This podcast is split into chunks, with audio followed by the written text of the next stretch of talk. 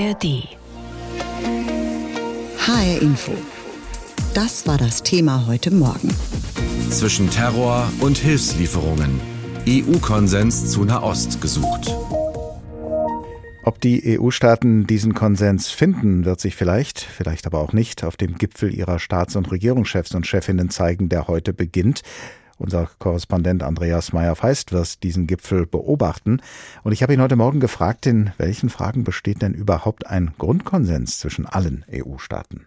Einig ist man sich in vier Punkten, nämlich dass Israel das Recht hat, sich gegen die Hamas zu verteidigen, dass es humanitäre Hilfe im Gazastreifen geben muss, dass die mehr als 200 Geiseln freikommen müssen, die von der Hamas festgehalten werden, darunter ja auch viele EU-Bürgerinnen und Bürger und dass die Hamas für ihren mörderischen Überfall auf Israel verurteilt wird. Also einhellige Verurteilung des Hamas-Terrors und das Hochhalten des Selbstverteidigungsrechts Israels. Aber wie unterschiedlich positionieren sich die EU-Staaten gegenüber der Reaktion Israels auf die Terrorangriffe der Hamas?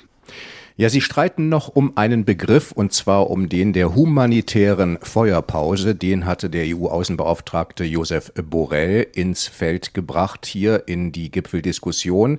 Und so stand es auch im ersten Entwurf der Gipfelerklärung. Und die Bundesregierung ist da sehr reserviert. Der Text war auch nicht abgesprochen mit den EU-Ländern. Und er bezieht sich eigentlich auf UN-Generalsekretär Guterres, der ja eine sofortige humanitäre Waffenruhe gefordert hatte, um Verletzte herauszuholen aus dem Gazastreifen und Medizin Medikamente hineinzubringen. Und da sagt eben die Bundesregierung, da sagen auch Länder wie Österreich und Tschechien, die Israel besonders nahestehen, das klinge zu sehr nach Waffenruhe, wenn man jetzt Feuerpause sagt. Und das israelische Recht auf Selbstverteidigung werde mit dem Ruf nach einer Waffenruhe doch etwas untergraben. Und das sind die Positionen, die hier geklärt werden müssen. Wenn die EU-Staaten sich einig darin sind, der palästinensischen Zivilbevölkerung im Gazastreifen helfen zu wollen, dann stehen sie sehr schnell vor der Frage, wie hilft man der Zivilbevölkerung, ohne zugleich zugleich der Hamas zu helfen. Welche Antworten auf diese Frage hört man denn innerhalb der EU? Ja, erst einmal, indem man Israel nicht zu sehr unter Druck setzt und tatsächlich Möglichkeiten schafft, einige humanitäre Fenster, wie das hier genannt wird, äh, zu öffnen. Also kurzfristige Feuerpausen, die dann nicht verbindlich, aber doch so vereinbart werden, dass es möglich ist, zum Beispiel 20 Lastwagen in den Gazastreifen zu bringen, mit Hilfe auch Ägyptens, denn das soll ja von Ägypten in den Gazastreifen hineingebracht werden. Und das ist etwas, was man hier wahrscheinlich so unterstützt. Und das würde eben heißen, dass man versucht, eben weder Israel zu sehr unter Druck zu setzen, noch zu viel Raum der Hamas zu geben. Was für eine Art von Nahostpolitik wird angesichts dieser Gemengelage in der EU denn wohl am Ende herauskommen bei diesem Gipfel? Ja, das ist höchst interessant, dass im letzten Entwurf für die Gipfelerklärung, an der in der Nacht noch fleißig geschrieben wurde, ein Verweis auf äh, UN-Generalsekretär Guterres ganz gestrichen wurde. Der war am Anfang drin. Und äh, Israel hatte sich ja in New York empört über seine Aussage geäußert, die Palästinenser lebten seit Jahrzehnten unter einer erstickenden Besatzung. Und äh, da gab es eben noch Bezüge, die wird es da eben nicht mehr geben. Und äh, jetzt wird es so sein, dass man sozusagen von humanitären Pausen äh, sprechen kann und dass diese Formulierung im Plural sicherstellen soll, dass Israel eben sich nicht zu einer einseitigen Waffenruhe gedrängt fühlt, dass es aber trotzdem möglich ist, Hilfslieferungen in den Gazastreifen zu bringen. Ein geeintes Europa, das ist die Idee der Europäischen Union. Aber angesichts der Lage im Nahen Osten ist die EU mal wieder und offenbar mehr denn je gespalten. Da sind EU-Staaten wie Deutschland, die an der Seite Israels stehen, und da sind EU-Staaten wie zum Beispiel Spanien oder Irland, die nicht die Hamas, sehr wohl allerdings die palästinensische Sache unterstützen. Woher kommen diese unterschiedlichen Positionen in Europa? Darüber habe ich vor der Sendung mit Professor Daniela Schwarzer gesprochen. Sie ist Politikwissenschaftlerin, Vorstandsmitglied bei der Bertelsmann Stiftung und Autorin des Buches Krisenzeit. Frau Schwarzer, die deutsche Position an der Seite Israels lässt sich mit unserer Geschichte, dem Holocaust, der Shoah, erklären. Aber wie kommt es, dass zum Beispiel Irland oder auch Spanien eher auf der palästinensischen Seite stehen? Ja, Sie haben das eben sehr deutlich gesagt. Kein Konflikt spaltet die Europäer so, wie der israelisch-palästinensische das im Moment tut. Und das geht schon Jahrzehnte zurück. Wenn man zum Beispiel auf Spanien guckt, dann sieht man, dass im Land auch unterschiedliche Positionen vorherrschen. Ähm, die Konservativen sind eher pro-israelisch, aber die Sozialisten eher pro-arabisch. Und es gibt dafür historische Gründe in Spanien. Einmal hat Spanien eine sehr große Einwanderungsgruppe, also aus Palästina kamen viele Studierende an die spanischen Universitäten. Es gibt enge wirtschaftliche Beziehungen zu anderen nordafrikanischen Staaten. Und diese Menschen sind in die spanische Gesellschaft sehr, sehr gut integriert. Aber es führt eben dazu, dass es da einen Anteil an der Bevölkerung gibt, die ähm, sehr pro-arabisch eingestellt ist und jetzt in diesem Konflikt sich auch klar auf die Seite von Palästina stellt. In Spanien hat man viele Demonstrationen gesehen. Ähm, in Deutschland beispielsweise wurden die ja dann teilweise verboten, aber in äh, Spanien darf pro-palästinensisch demonstriert werden. Und das ist auch im aktuell innenpolitischen Kontext zu sehen, denn es läuft ja in Spanien eine Regierungsbildung und ähm, der äh, wahrscheinlich wieder zukünftige Premierminister Sanchez versucht gerade eine Koalition zu bilden und dafür braucht er das Linksbündnis Suma und das wiederum will Palästina unterstützen und die Palästinenser und deshalb ähm, ist das sogar ein Thema in den dortigen Koalitionsverhandlungen.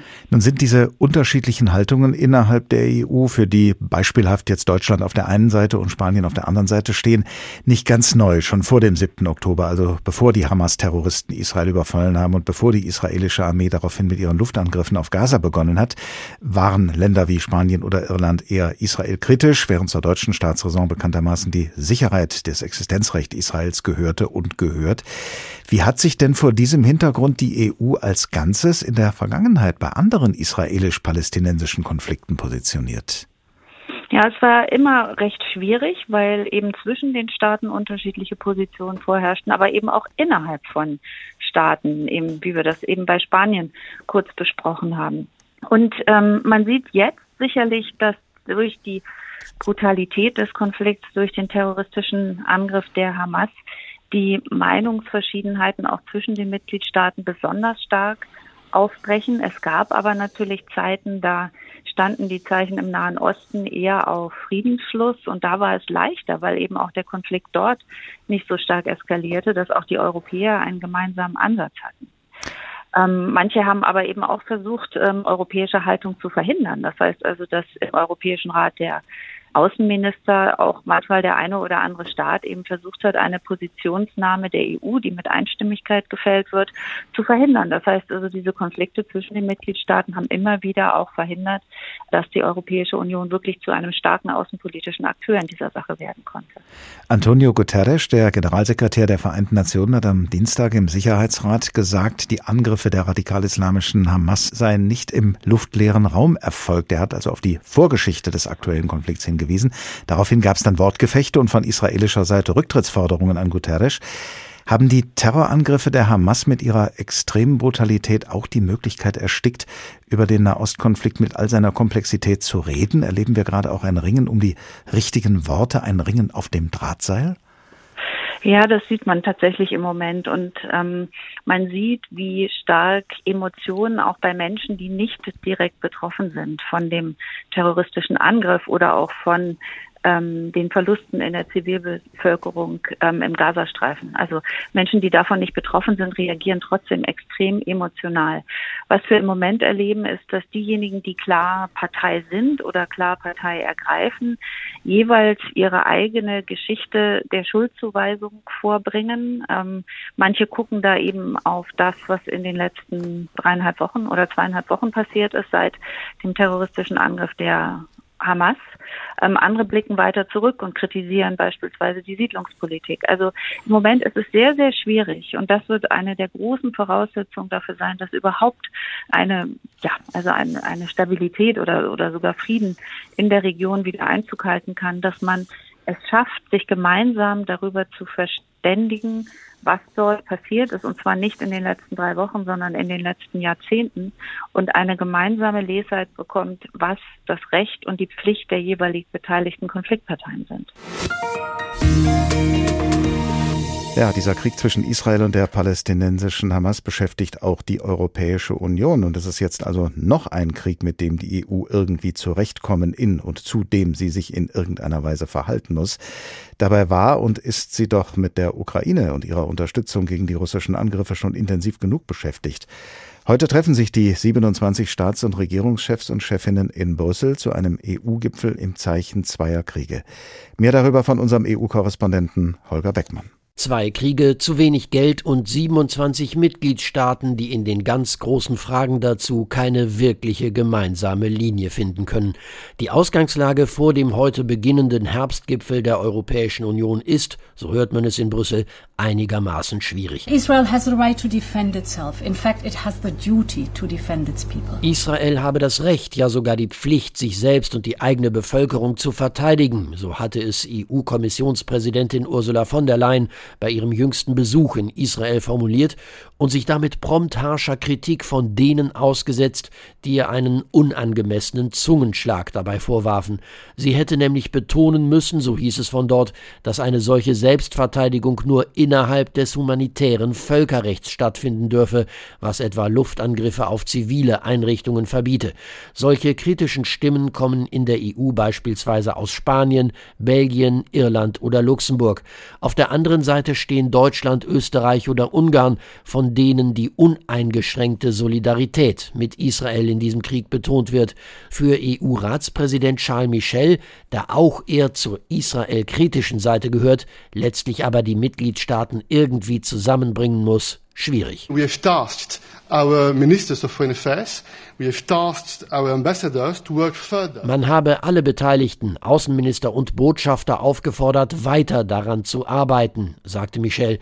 Er und Ursula von der Leyen gelten bekanntlich als in herzlicher Abneigung miteinander verbunden. Das macht die Sache nicht leichter. Immerhin, zumindest in einer Erklärung für die UNO konnte die EU sich auf eine gemeinsame Linie verständigen.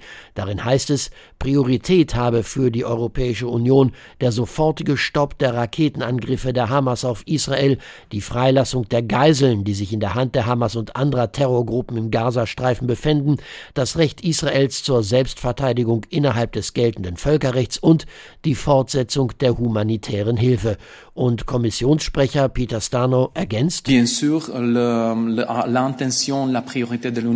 Natürlich die Absicht der EU dazu beizutragen, dass die Eskalation der Gewalt zwischen beiden Seiten aufhört, dass die Verhandlungen aufgenommen werden zwischen Israel und Palästinensern mit dem Ziel einer Zwei-Staaten-Lösung. Das klingt, als müsste es doch eigentlich recht einfach sein mit einer gemeinsamen Position, doch im Detail ist es schwierig.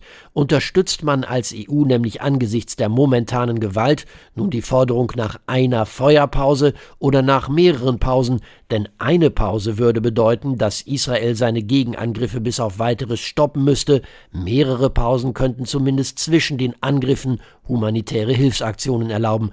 Tatsächlich allerdings dürfte das alles eher eine theoretische Diskussion um eine Gipfelschlusserklärung der EU-Staats- und Regierungschefs werden, denn der Einfluss Europas im Nahostkonflikt gilt seit jeher als begrenzt. Anders als beim Ukraine-Krieg. Die EU unterstützt Kiew, um sich gegen die russischen Angriffe zu verteidigen.